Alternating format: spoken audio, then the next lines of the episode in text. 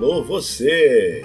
Aqui Rui Schneider e o nosso podcast A Hora da Abobrinha, levando o humor leve e sadio até você, sua mente e seu coração.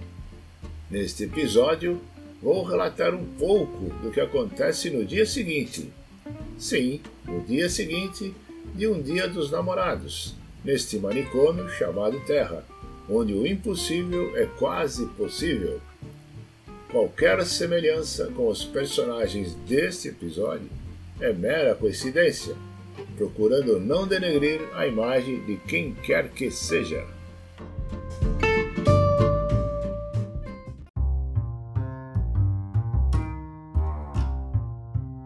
A origem dos fatos se dão no dia anterior, dia 12 de junho, dia dos namorados. Os casais que dividem o mesmo espaço na cama ou até mesmo os que se amam, porém estão distantes, iniciaram o dia com aquele super café da manhã, servido na cama, ou através de uma cesta de presentes recém-chegada, que mais parecia um almoço, composto por frutas da época, iogurte, sucos diversos, tapioca doce e salgada, pães fresquinhos de vários tipos e tamanhos, dois tipos de frios, manteiga suíça de Itaquera, geleia holandesa de Osasco, biscoitos artesanais da Europa, ou melhor, Jardim Europa, o café propriamente dito com leite ou não, e a importante caneca grafada com o não menos famoso Eu Te Amo. Após este romântico momento, a ansiedade aumentou pelo que estaria por vir durante todo o dia, e de estômago cheio era bem melhor. As surpresas foram surgindo, com o toque da campainha, ela foi abrir a porta e recebeu um buquê de rosas vermelhas, contendo a quantidade exata de anos e meses em que se amam, e coitado daquele que errou a conta. Ela, por sua vez, sacou um pacote de dentro do freezer, que era para ele não perceber, e o presenteou com aquela colônia Formen da boutique Cheiro na Kenga, bem gelada, pronta para ser usada. Isto acontece quando o casal está muito próximo, pois caso estivessem em lugares diferentes, os aplicativos de entrega cumpririam essa surpresa.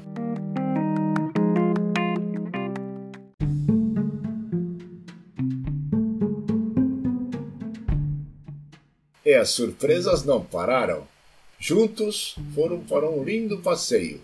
Sim, um lindo passeio no zoológico avivando o estilo country rural do casal.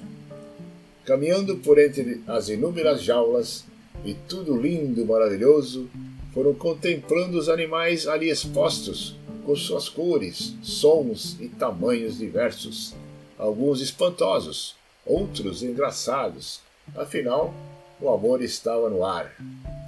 Eis que se depararam um amplo espaço aberto onde habitam os intrépidos macacos de toda espécie, sempre muito engraçados e mirabolantes, voando ou pulando entre árvores e pastagens daquele ambiente selvagem.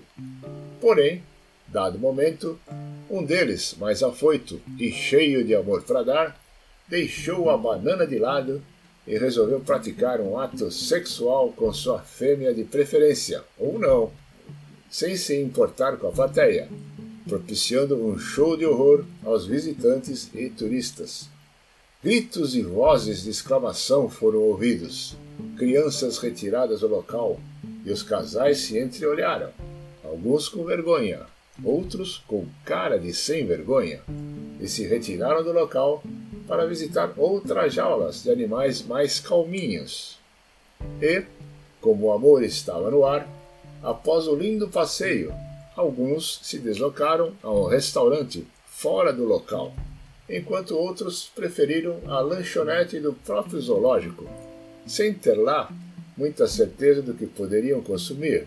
Posso afiançar que possuem um vasto e considerável cardápio de quitutes muito bons.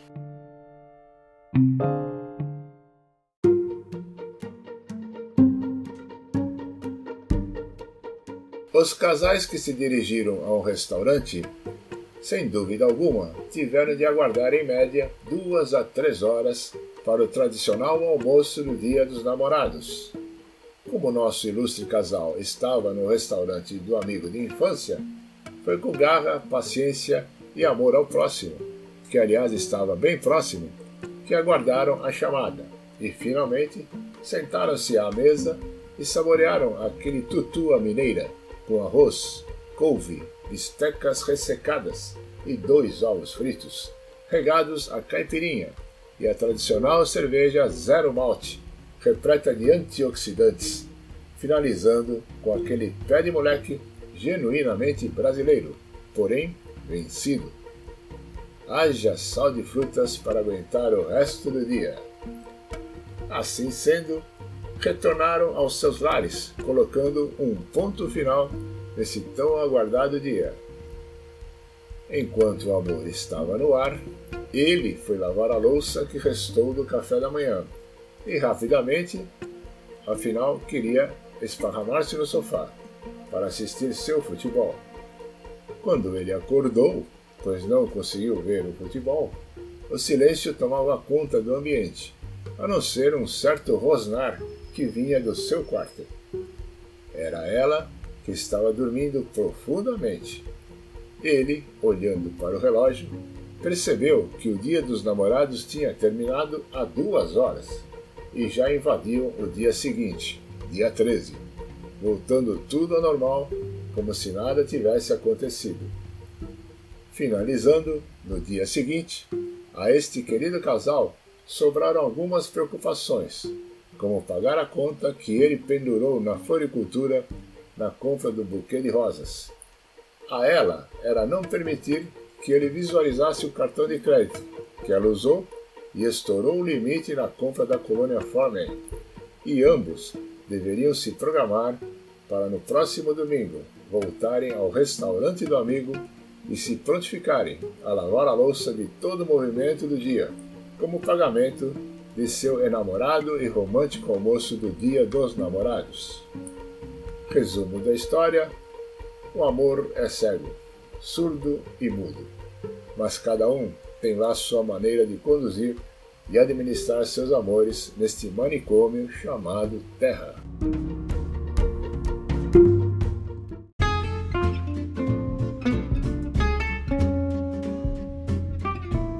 Assim termino mais um episódio do podcast A Hora da Abobrinha que voltará semana que vem, trazendo um pouco mais deste humor leve e sadio. Até lá!